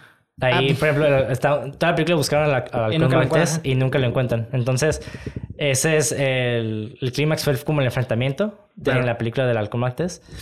Pero realmente nunca vemos el, el, el precio, no, perdón, el premio. El premio. Entonces, ese premio simplemente funcionó con McGuffin. O sea, nada más existió para que los personajes eh, Existieran. existieran. Ajá. Sí, sí. Pero bueno, este, digo, ya llegué a ese clímax, digo, la primera vez que lo vi, eh, todo eso lo, lo vi por primera vez. Entonces, este, mi emoción ya está, yo estaba completamente over the rocks porque yo, yo estaba amando la película. Cuando llego al cementerio, dije, no mames, ya no puedo, güey, ya. Porque la música, es que todo es perfecto, la edición, ¡Ya güey. no aguanto! ¡Ah! Ya no aguanto. ¡Ah! Ah, este, la música, es que todo me prendió, güey. Me gustó mucho porque me sentí en el momento, me sentí como tuco, güey. Me sentí extasiado de ver como veras, güey. Y eso se le favorece a un buen guion, buen desarrollado. Luego me llevas al clímax del, del duelo, güey, que yo no sabía, nunca lo había visto, güey. Y estoy viendo todo esto como el vato está estirando una secuencia de realmente en tiempo real unos segundos. Nomás era pum y ya, ¿no? Sí, man. Pero el vato lo estira así tanto. Hubiera estado chistoso que fuera así, es bien chafa, güey. También hubiera estado chistoso que fuera en putiza, como que se pone y pum, ya. Claro, claro obviamente. Y la parte de la tensión es estirar. Y es algo que Quentin Tarantino me gusta mucho cómo lo describe.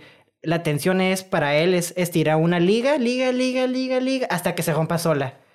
Entonces, no sé si Quentin Tarantino aprendió esto de Sergio Leone conociendo. Ah, claro que sí. conociendo que lo muchas películas del cine italiano. Ajá. Digo, no quiero ser porque no encontré que el vato lo confirmó. No, pero, es, evidente, güey. O sea, el vato eh, tiene muchas de sus películas, está inspirada en Spaghetti Western. Once Upon a Time in America, Once Upon a Time in the West, Once Upon a Time in... Hollywood. the Hollywood es el nombre que se le... No robó de, pero toma prestado, ¿no? Ah, Once Upon a Time in Hollywood es la película que quiero hablar, pero ok, continuaremos.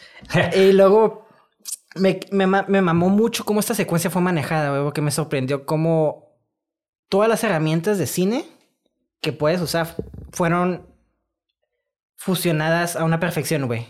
La música, la edición, güey, la cinematografía, todo fue... No hubo la dirección, no hubo ni un elemento mal utilizado en eso, güey. Todas las herramientas del cine fueron utilizadas a perfección.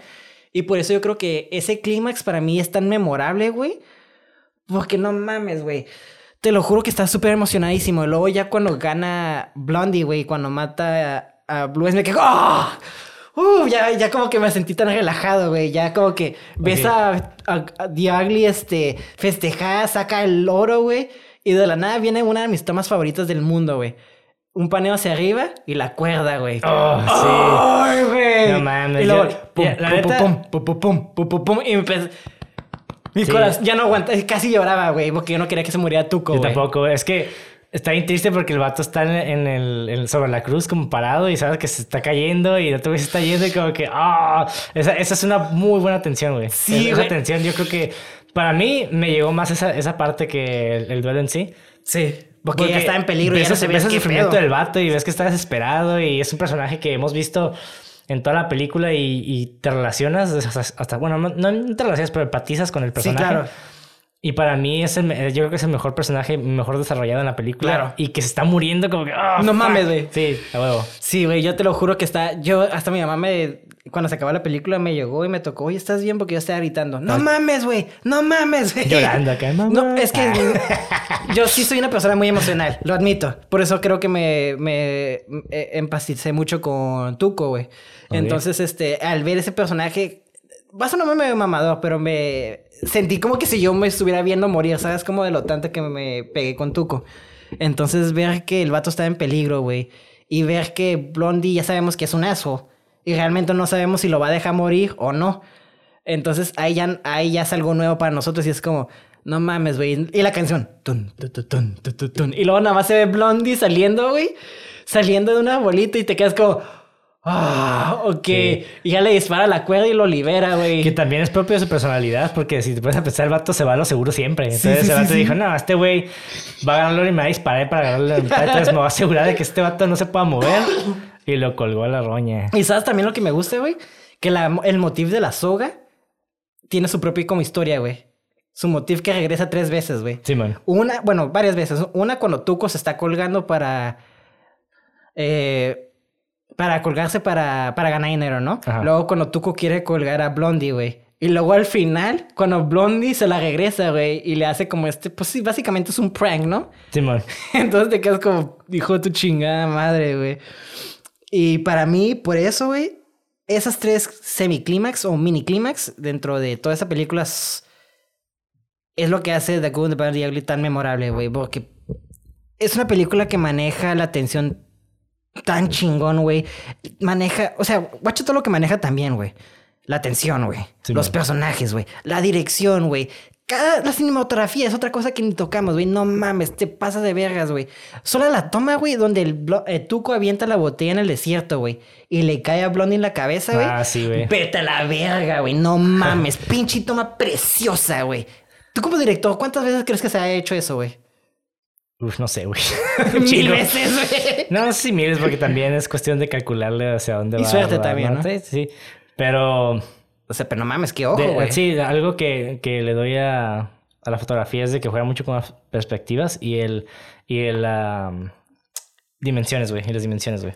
El point of view me Perdón, gusta mucho. Y la profundidad de campo también. Sí, de hecho me gusta mucho cómo hace los... Cómo de la nada está la cámara puesta y, la, pa- y el personaje aparece, ¿sabes cómo? Simón. Se meta y me, me mama mucho eso, güey. Siento que le da un feeling acá como diferente y, y me mama, güey. Entonces, este... Sí, no, la neta es una película súper divertida, güey. De diálogos completamente, o sea, no hay ningún diálogo innecesario. Y luego el diálogo... Sí, sí, sí. No, O sea, me gusta que también no solo actúan con la boca, no actúan con los ojos, con las manos, con, o sea, todo. o Muy físico. Sí, sí. Digo, hay una que otra cosilla que le puedo criticar. El que- doblaje. No, no tanto el doblaje, porque el doblaje también es parte de- del cine italiano, ¿no? Pues de sí. bajo presupuesto y así. Pero lo que, por ejemplo, este Tuco, curiosa, ah, de la nada encontró al güey del parche, o sea, fue coincidencia y también fue coincidencia que encontrara otro güey y también fue coincidencia que los dos se conocían antes. Entonces, eh, ya se hizo como mucha coincidencia, pero dije, ok, es parte de- del trip, ¿no? Entonces, y, y de hecho está curada. A mí sí me gustó, pero también puedo decir como de que, sí, me pongo muy picky, muy mamón. Sí, ajá. Puedo sí, decir sí, sí, como que, ah, entiendo. demasiada coincidencia. Sí, yo sí. Y sí y no, porque al principio dicen que cuando eh, Blondie, cuando Angel las está siguiendo a. a- a- está al- entrevistando al primer güey, si no me equivoco, le dice que los vatos se fueron al desierto. Entonces, cuando, Blo- eh, cuando Tuco manda a Blondie por el desierto, él dice que nadie se quiere vender por aquí. Entonces, hasta cierto punto sí está justificado, pero curiosamente que llegan en el mismo momento cuando... Ah, Blo- exactamente. es- sí me quedo como así, sí está medio mamadillo, pero... eh, te- le puedo perdonar detallitos así cuando todo lo demás está Sí, muy bien está hecho, muy- ¿sabes está bien perro, güey, sí. Si ya, si todo perro. fuera así coincidencia, pues ya no te pasas de verga, ¿sabes cómo? Simón. Pero bueno, este, y me gustaría hablar un poquito de la música, güey. Este, yo siempre digo, eh, me mama este compositor, güey, siempre digo su puto nombre mal, güey. ¿Me puedes decir su nombre? Ennio Morricone. Ese güey, no mames, güey. Morricone. Guacha, güey. Aquí Ennio tengo mi. No tengo sé, mi lista de Spotify, güey. Y no es mamada, güey. Y se los vamos a enseñar a Ricardo. De hecho, le contaba a este vato. Bueno, Mira, guacha. aguanta. Este. Ah, una- cuenta- cuéntame. Ah, le te, contaba, güey, que. ah, bueno, más bien, audiencia, le contaba a Mauricio que una vez fui a un documental con unos trans. Ah, Simón. ahí en el centro güey, de Tijuana. Y estábamos grabando, pero vi, vi que la televisión tenían como el, el canal de YouTube. Pero eran puras canciones de Ennio Morricone. Y yo, ¿qué pedo? Es que- Qué que- perro, güey. Se hizo bien bizarra la escena, güey. Como que... Como hablando con esta persona trans que, está- Ajá. que, que estamos entrevistando y al mismo tiempo con la música de Ennio Morricone de fondo. Como, y así como que acomodando... Yo en ese entonces iba de sonido y yo acomodando como el- mi, mi boom y eso. Como que, ok. Tú bailando con el boom, güey. Con la música. Pero, eh, güey, ese sonido es clásico. El... Sí, güey. Eh, el- de hecho, me atrevo a decir que top 10 soundtracks del mundo, güey. No sé si top 10, pero sí definitivamente está ahí arriba, güey. Yo sí, para mí sí, porque guacha. Es que, güey, es que también hay muchas, es que hay muchas películas con muy buen soundtrack. Claro, y, y, eh, también esto cabe, es importante decir que eso es a gusto también. Sí, sí. No hay leyes, como dije, ¿no? Pero mira, aquí tengo, a ver, léeme los primeros playlists hasta que llegues al playlist de... que tengo? Tengo Iggy Pop, tengo este Madonna. Que es Duran Duran, Daft Punk, The Smiths, Iggy Pop, Bauhaus, The Good, The Bad and The Ugly. Y tengo mi playlist de Good the Bad and the Ugly. Huevo. Porque me mama un chingo, güey. Cuando voy al gimnasio me pongo a escuchar Ecstasy of Gold, güey, y The Trio, güey. Porque son canciones que están cargadas de emoción que me prenden, güey. Y me emocionan tanto, güey.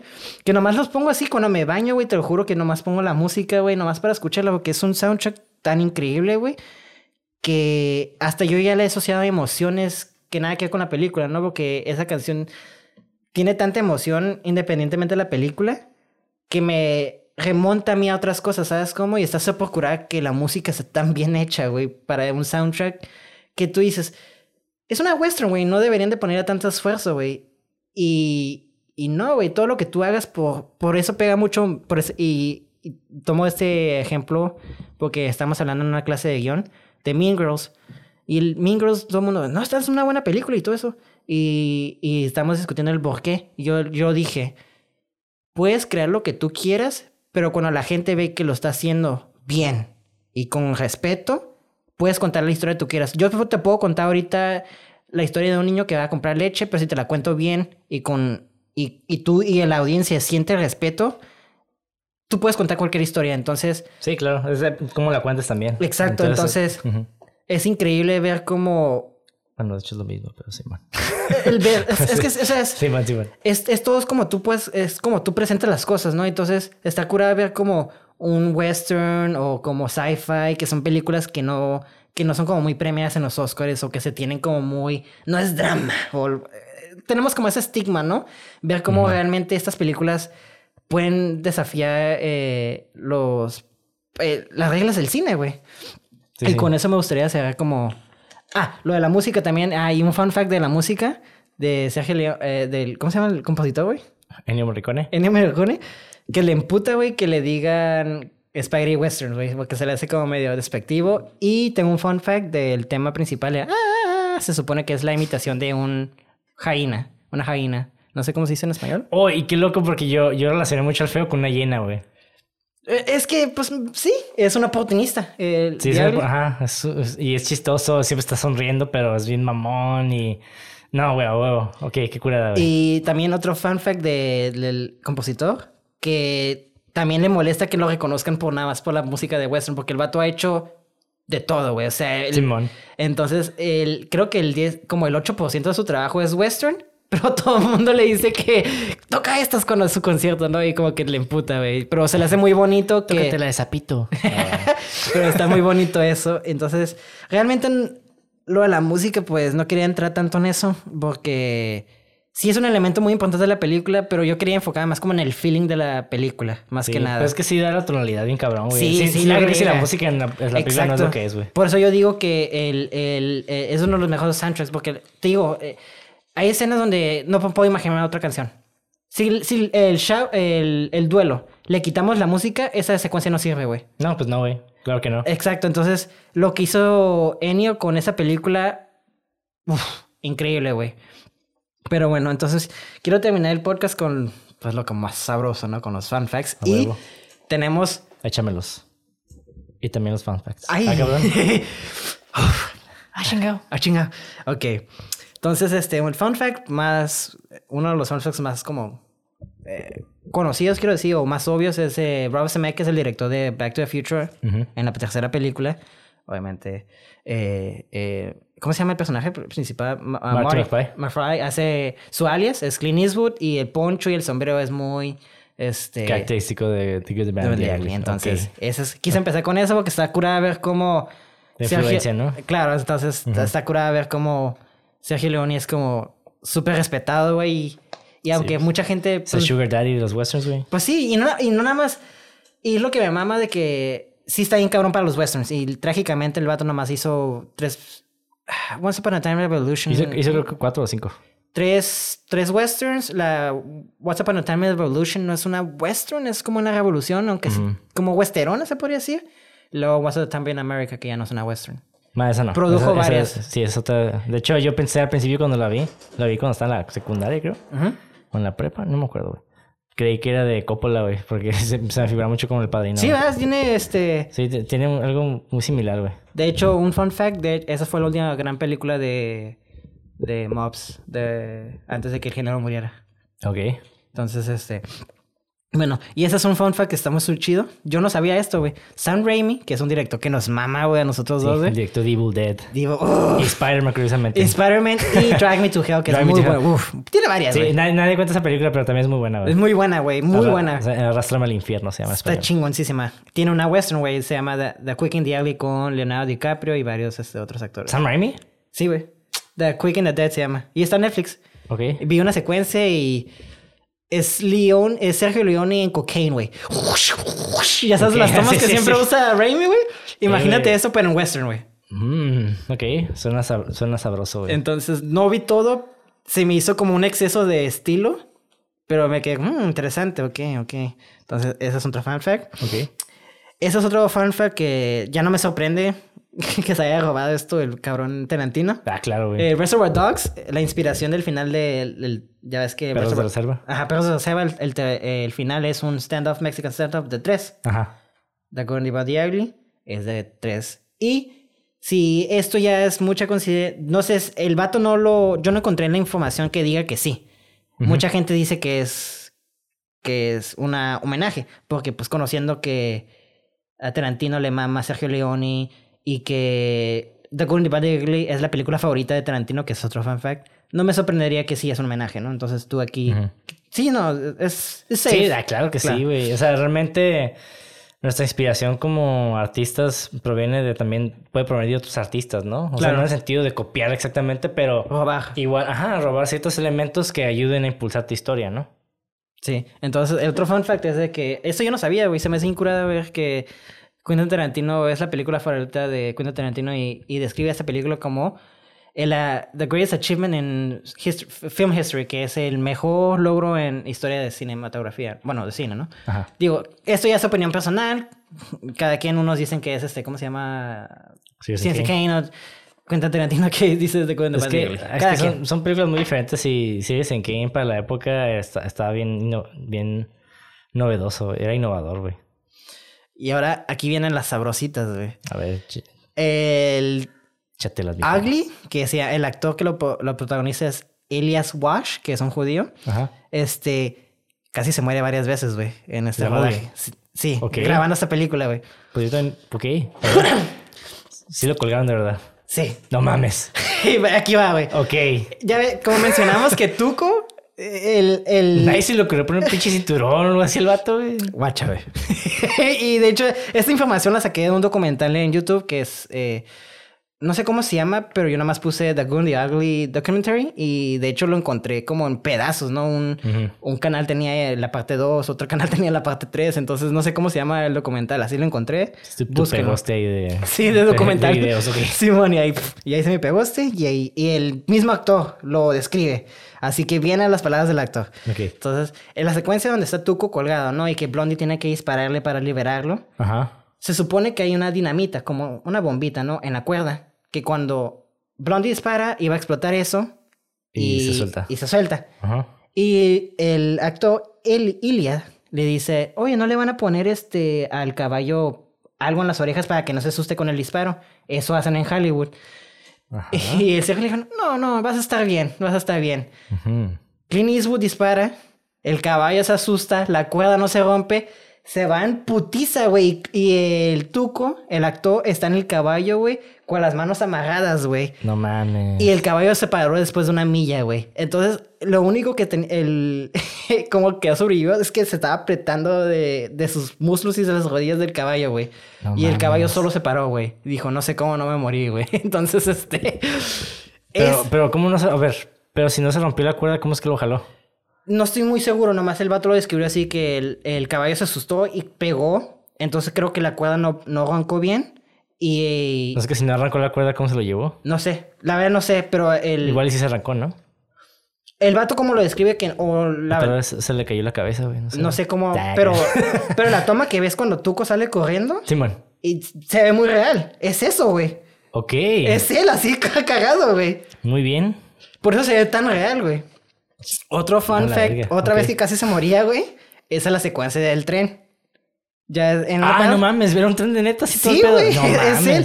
Sergio Leoni le dice, "Eh, no quiero que se vea un doble, quiero que seas tú. Y él, ah, ok. Y entonces ya en una parte, eh, Tuco... Ni, ni, ni se molestó en truquearlo, güey. O sea, como que quiero que se haga todo. Pues que hay una toma donde se ve el vato actuando y se le ve una cara de pavor porque ves el tren acercando, güey. Y yo me quedé, cuando vi esa secuencia, me quedé, no mames, ¿sí es él? Y luego en el documental el vato está explicando de que en la, en, en la escena, para poner en contexto, eh, Tuco está amarrado de un vato muy gordito y no se puede, esposado, Ajá. y no puede cortar las esposas. Entonces se pone en unas vías del tren, pone el gordito pues en las vías y él se pone al lado para que el tren pase y rompa las cestas. Simón. El tren sí pasa, güey. Entonces, este, el vato dice que si se había levantado tres, tres segunditos antes, donde pones el pie para subirte y abordar, Ajá. pasó por ahí. Entonces le hubiera cortado la cabeza, lo hubiera decapitado, güey. No mames, güey. Es que, güey, qué pedo, güey. O sea, Es que antes no había esas reglas, güey. de- raza era Le valía verga, güey. pinche raza iba de- No mames, güey. Otra, güey. y esta es la tercera, güey. Y esta es algo similar. De hecho, cuando me quedé con... Güey, ¿qué pedo con esos putos gaffers o los que se encargan de esta madre, güey? A ver, explícamelo, güey. Y está súper chistoso cómo describe el actor Elias, eh, el, este vato, dice, le dice, es que a mí en, en España había una soya italiana que me encantaba. ¿Una qué? Una soya italiana que me encantaba, que venía en España. A mí me gustaba tomarlas. El, el, el- el actor empieza a contar y así me quedo, oh no, oh no. Entonces empieza a decir, ah, pues estaba en el set y vi una botella de mis sodas favoritas. La toma y era ácido, güey. No mames. El ácido era para romper las bolsitas de oro cuando le pega con el... ch- Ajá. Entonces el vato piensa que era su soda favorita, le toma, era ácido y el vato termina de filmar con un chingo de gallas. Por eso la boca se le ve, no sé si te dices cuenta que se le ve como media seca. Simón. Yo pensé que era por el desierto. Sí, yo también ¿no? es, No es eso, güey. Y aparte, Pero el- qué pedo, güey. O sea, eh, pero, ok, una, por eso no debes de tomarle de la vida de otra persona, güey. Ahí se, ahí se mamó ese pendejo, güey. Dos, tampoco, güey. ¿Cómo le echas ácido a una soda, güey? O sea, sea, la botellita de soda, yo creo, para... Pero no mames, le pones un anuncio, güey. Si sabes que es un puto. Es, algo que contamina y se lo pones a algo que donde le tomas. Sí, sí, sí. Está güey. O sea, no mames. También. ay, Y el vato dijo, ya no quiero grabar la verga. Y Sergio Leone, no, por favor, ya lo convenció y le compraron un galón de leche para que tomara y No, contra... pues gracias por la lechita, güey. Ahora, el siguiente fun fact que otra vez con el actor Tuco, güey. No mames, ok, a ver. en la secuencia donde lo están puteando, güey. Ya ves que hay una secuencia donde le quieren sacar los ojos. Oh, sí, ajá. ¿Real que se ve muy real? Bueno, para mí se vio muy real. Y, y era real.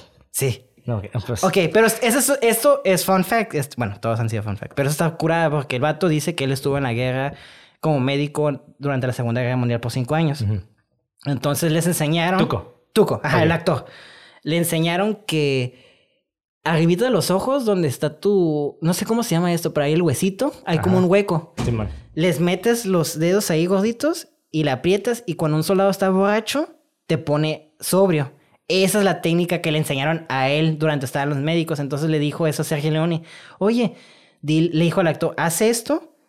Y es, lo, esa es la técnica que nosotros usamos para ponernos sobrios cuando estábamos pedos. Entonces, esa es la técnica que usan para, para, para esa secuencia de... Que como, porque se ve muy real que el vato le mete los ojos, güey. Te pones dos pedas y te quedas ciego, güey. Yo no haría esa prueba, güey. Claro que no, güey. No mames. es- Pero si el vato lo dice. Me recuerda, me recuerda un compa, güey, cuando estábamos en la secu. No, ni en la secu, estábamos en prima. No, sí, estamos en la secu, güey. Estamos gancillos, güey. Estábamos en la secu. y le dije, no mames, güey, me duele el estómago. Una vez, güey. Y el vato, ah, mira, si te pego en el estómago, te quita, güey. No mames, güey. Me metió el pinche puño acá en el estómago, güey. Casi me cago ahí, güey. Solo te quería putear, güey. Y me sentí bien. Y, güey, siempre se me quitó, güey. y, y cagué bien. Me cagué ahí mismo. No, no, no, güey. No, pero sí, este, sí me sentí mejor, güey. Se hizo bien random eso, pero... es que me imagino que la presión libera ciertas presiones del cuerpo. No, eso ya es pregunto y no, o sea, no sé. No tengo idea, güey. No soy doctor, güey. Yo pero- tampoco, güey, por eso digo, me imagino. Pero no se me hace como muy lógico si te duele el estómago, como go- golpearte ahí, ¿no? No sé, güey. Por los Ah. ojos. ¿Qué tiene que ver los ojos cuando estás pedo, güey? Pero no sé, güey. Y en esa misma secuencia, el actor lo golpea de verdad y le deja un ojo negro. Ah, a mí también me han dejado ojos negros valiendo madre, güey. Pero bueno, eso es todo lo que le pasó a Tuco. Entonces, este. Menos mal, güey. El pancho y el sombrero. El poncho. El poncho, perdón.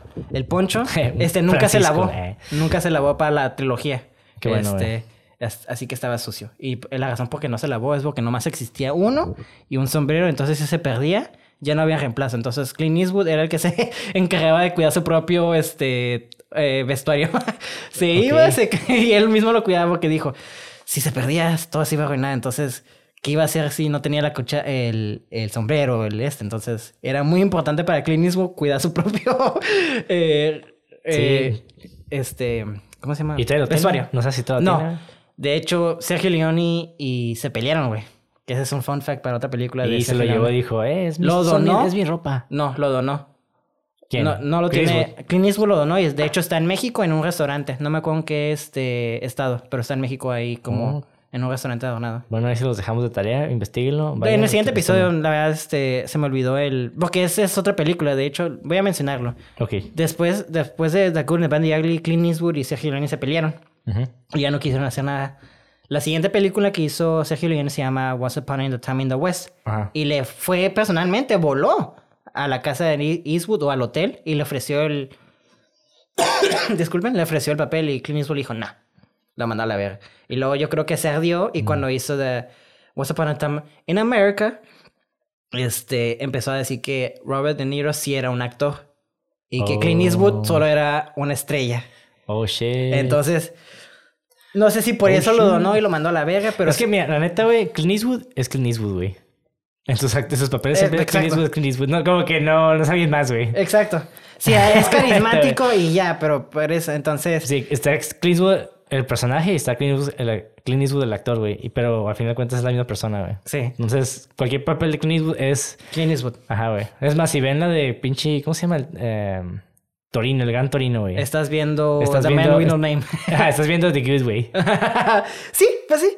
Viejito nomás. Ajá, Como sí, que pues. sobrevivió con el dinero Sí, y pues, se compró su carro. Sobrevivió más de 100 años y ahí está, güey. Y bueno, este otro fun fact se me hace muy curada.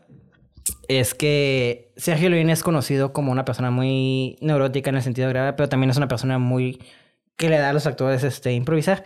Toda la secuencia de la pistola donde Tuco está armando este su pistola es improvisada. Ah, esa está bien perra, güey. Y el vato, el vato, el actor dice, "No, es que yo no sé nada de armas. Y Sergio Leone le dice, haz lo que quieras. Y el vato empieza a hacer sus cosas y dice, y al final cuando termina le dice, ¿te gustó? Y Sergio le dice, me gusta, me gusta. Y el vato dice, yo no sabía nada de armas y no sé si lo que hice era legit o no. Pero al final del cabo siento que le agrega personaje a Tuco. Sí, de hecho sí. Hasta cierto punto. Y me quedo como, wow. Yo pensé que estaba súper planeado, como que el vato agarró lo mejor de lo mejor y los clics y todo eso. Me quedé como que, órale. Yo cuando estaba escuchando eso me dije, pues es que no tiene sentido. O sea, que yo, como yo lo veía, es como la arma está diseñada para que el martillo jale con ese martillo. Porque, ¿cómo puedes fusionar pistolas? Digo, no sé si sea Ay, posible. yo tampoco tengo idea, güey. o Entonces sea. me quedé, me quedé. Pero dije, está cool, porque le da personalidad. Entonces me quedé, cuando, cuando me di cuenta que era falso esto, hasta se me hizo curado porque Tuco es alguien panchero, güey. Este, es alguien panchero. Entonces, este, se, se entiende, güey, que es parte del personaje. Entonces, este... Eh... Ah, eh, otro fanfact que ya mencioné era lo de, de que Tuco es el personaje que tiene más, este... Pues, Tiempo en pantalla. tiempo en pantalla. Este... mm, ah, sí, pues ya, sí mencioné este... Sí, lo del médico, sí, pues ya, ya con eso, este... Ah, lo también la película coreana, este, ya no mencioné al principio, que era... Ah, sí, The Good, The Bad and The Weird. And the Weird es neta, homenaje. yo creo que es un muy buen homenaje, curiosamente coreana. Es que qué chistoso, güey. Es, un- es una película de western coreana Sí. haciendo un homenaje a una película de western italiana, güey. Sí, güey, está súper curada eso. Y de hecho sale el vato de Parasite, Exacto. Y de hecho, sí. Y, el actor. y está curado porque la película sigue su propia cura, pero también como que sigue el formato, pero mm, toma sus propias libertades. De hecho, se siente más como más adventure acá. Ajá.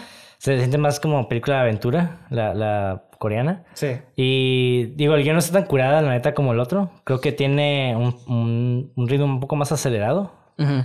Y, tiene un estilo más como hollywoodense a la vez. Pues sí. Entonces, también vale la pena verlo. Sí, No está curada. que no, pero realmente... La última secuencia está en vergas. Sí, es man. un cagadero. Sí, pero la original es la mejor. Claro, Siempre, claro. siempre, siempre, siempre. Claro. Y para terminar, este, a, ¿sabes quién casi, bueno, a- ¿sabes a quién le ofrecieron el papel de Angel Eyes y Tuco? Y, pero obviamente lo rechazó porque no es este güey. Bruce Willis, güey. No. Charles Brosnan. Ah, Charles Bronson, Simón. Iba a ser- Ese güey también hace westerns. Y de hecho, Sergio Leone lo contrata después de que Clint Eastwood manda la verga en West Upon a Time on the West. Ah, por supuesto. Y Charles Bronson es el... Que esa película no mames, güey. Para mí, este, The Good and the Bad and the Ugly es como... Cuando Sergio Leone no perfecciona su estilo, pero lo encuentra. Y la película que sigue, que es Once Upon, in the, Once Upon, a, Once Upon, a, Once Upon a Time in the West, es la perfección de Sergio Leone. Es su obra maestra, güey. Si, tú, si yo se lo estoy mamando de Good, the, the Good, the Bad and the Ugly, cuando veas Once Upon a Time in the West, güey, no mames. Los primeros 5 o 10 minutos, güey, perfección cinematográfica, güey. Es uno de los mejores intros del mundo, güey. Entonces, yo les digo que si quieren, eh, si les llama la atención ese director, hagan un double feature de esas: The Good, the Bad and the Ugly y Once Upon a Time in the West. O ven la trilogía completa de Sergio Leone, ¿no? Con Clint Eastwood, güey. Ah, también, también. Ah, digo, no, yo no he visto las otras dos, entonces... Están buenas. Son sí, diferentes. Nunca he sido tan fan de, de los westerns, entonces... Igual le doy una oportunidad, güey. Sí, porque es Sergio Leone, entonces ya sabes que es, el, es otro pedo, es, es arte lo que él hace. Entonces, Sí, ya, con esto acabamos. Este, opiniones para cerrar, Ricardo. Este, ¿La recomiendas? Sí, definitivamente. Y sí, está curada ver los cambios que, que, se, que hay entre las películas, igual, a pesar de que son el mismo género, entre comillas. Porque pues igual, digo, la cultura italiana de- tuvo un chingo de influencia en los spaghetti westerns, obviamente en los spaghetti westerns, y se nota bien cabrón. Ujú. Digo, algunas personas tal vez digan como que, bueno, es que es western, no, yo no noto tanto la diferencia. Igual, este, sí lo siente, hay, hay un nivel intuitivo que, donde sí se siente la diferencia bien canijo. Claro. Yo la neta vi películas como... Ay, bueno, la que tengo ahorita en la mente es Red River, ¿no? Ujú. Eh, También es, es, esa sí es de Hollywood.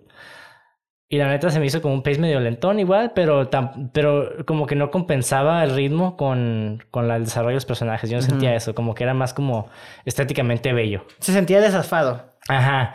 Eh, y el final también como que yo no sentía que estaba muy, muy presionado. Como de que toda la película se iban peleando y de la nada se hicieron amigos, como que, mm, ok. Pero en The Good, The Bad and The Ugly vemos que a pesar de que hay una evolución, no, y que se hicieron como, entre comillas, amigos, nunca van a llegar a eso porque ya se traicionaron un chingo, pues. Sí, no es sí. como el típico, el típico buddy cop. eh, Frenemies. Ajá, así como... Sí, como, como en las películas de policías, ¿no? De que son enemigos al principio y trabajan juntos y eventualmente se convierten en amigos. Estos güeyes fue como que sí, aprendimos a respetarnos, pero cada quien va a ir por su camino. Sí. Y eso es como, es algo como bien macho, vaquero acá. Sí. se, se me hizo súper chingón, güey. Sí, y, sí, y yo para terminar, es... ah, un fun fact así rapidito. Están, jugaron con la idea de ser The Good, The Bad and The Ugly 2. Y en este caso era donde el hijo de Tuco o el grandson, o no me acuerdo, está correteando a Blondie por dinero. Entonces, esa era como la premisa de The Good, and The Ugly 2. Pero este Sergio le dijo, no, a la verga, no quiero que usen mis personajes. Y mató la... mató el, Está el bien, proyecto. proyecto. Está bien, eso ya, esa película sí terminó bien. Sí. No, no vamos ese- a ver más. Y técnicamente The Good, The Bad The Ugly es una es una precuela, si lo quieres ver así, de la trilogía. Porque hay, en The and The Ugly vemos cómo consigue el poncho por primera vez. Mm. Y en las otras películas ya lo tiene, entonces. Digo, narrativamente los personajes no tienen nada que ver, porque... Sí, eh, bueno, son películas independientes, pero ajá, temáticamente, como, eh, existe la trilogía por nada más por el concepto, ¿no? porque el vato dijo que es su trilogía. No, pues es como John Carpenter que tiene su trilogía del apocalipsis, Claro. que es- no están nada relacionadas cada una, pero las tres hablan del apocalipsis, curiosamente. Pero bueno, entonces solo quería dejar esos fun facts. Este, creo que dejé muy en claro el amor que le tengo a esta película, el amor que le tengo a Sergio Leone, güey. Este, es una película que marcó... Quiero, deji- quiero dejar esto muy en claro. Creo que todo, todo cineasta tiene una película que, se que te hace enamorar de cine, ¿no? Simón. Yo pensaba que esa era Lighthouse, güey, pero para mí fue The and the Bad Ugly, güey. En ese momento realmente me enamoré. Yo ya sabía que me gustaba el cine, pero cuando vi la película y descubrí a Sergio Leone dije, quiero hacer cine de verdad. Verga, güey. Es que no mames, güey. Está bien vergas y ya con eso los dejo, güey. Ah, pues la temática también tiene mucho que ver que te gusta. A mí, la neta, para Claro, mí fue claro. Rocky, güey. Para mí fue Rocky. Claro, güey. y se vale, es gusto. Y curiosamente no queda con el formato del, del podcast, pero eventualmente voy a hablar de Rocky. No, y me vale verga. Yo también mi- quiero hablar de Rocky. Está muy buena, güey. Güey, la neta. Guionísimo, Siento que esa película ahorita la- está muy subestimada, güey. Para mí es una pinche película de arte, güey, hermosa, güey. Sí, güey, está. Yo. Está bien vergas, güey. Es lo único que voy a decir. Pero bueno, ya nada más para finalizar, nos pueden encontrar en Facebook o Instagram como cine666.mpg o en YouTube como solamente cine666. Igual nos pueden oír en cualquiera de las plataformas de podcast favoritas. Bueno, de su plataforma de podcast favorita.